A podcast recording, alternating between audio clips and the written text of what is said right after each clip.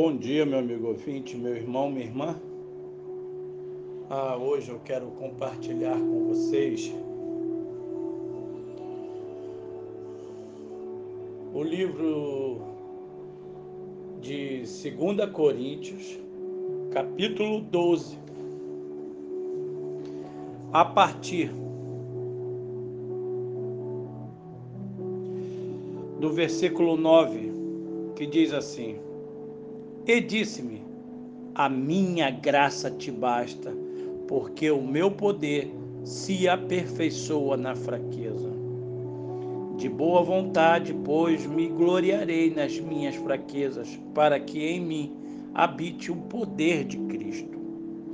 Pelo que sinto prazer nas fraquezas, nas injúrias, nas necessidades, nas perseguições, nas angústias, por amor de Cristo porque quando estou fraco, então sou forte. Ah, meu irmão, minha irmã, o apóstolo Paulo sempre nos ensinando passagens como essa, maravilhosas, a qual externa gratidão, louvor, adoração mesmo quando enfrentava dificuldades. Passamos às vezes por situações tão difíceis que nos parece impossível suportar. Parece. De tão abalados, deprimidos e incapazes de continuar a caminhar. Temos vontade de pedir ao Senhor que acabe com a nossa dor e nos leve de uma vez. É nessas horas que clamamos com mais ardor por uma resposta de Sua parte. Mas parece que Ele não nos ouve ou demora a nos responder. O apóstolo Paulo sabia o que era sofrer. É bem verdade. Em cinco ocasiões, os judeus me deram 39 chicotadas. Três vezes os romanos me bateram com porretes e uma vez fui apedrejado. Três vezes o navio em que eu estava viajando afundou. E numa dessas vezes passei 24 horas boiando no mar. Nas muitas viagens que fiz, tenho estado em perigos de inundações e de ladrões. Tem estado no meio de perigos nas cidades, nos desertos e em alto mar, e também em perigos causados por falsos irmãos. Tenho tido trabalhos e canseiras. Muitas vezes tenho ficado sem dormir. Tenho passado fome e sede. Tem me faltado casa, comida e roupas.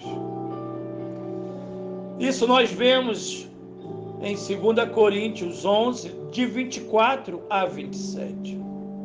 Além disso, o apóstolo sofria com uma doença dolorosa que ele comparava, sim, ele comparava a um espinho na carne. Mas Paulo havia descoberto o segredo para suportar todas as coisas e crescer em meio às suas tribulações. Na dependência do Senhor, completamente pendurado nele, era capaz de agradecer ao Pai, confortado em suas mãos, vendo-o ser a força na sua fraqueza. Quantas vezes, quantas vezes temos ações que condiz com esta verdade? Será que suportamos as nossas dores, as aflições? Ainda conseguimos glorificar ao Senhor? É, possamos aprender com o apóstolo Paulo Em tudo, dai graças, porque esta é a vontade de Deus. Nada, nada foge do controle do nosso bom Deus. Então, louve, exalte ao Senhor, ore a Ele, busque-o.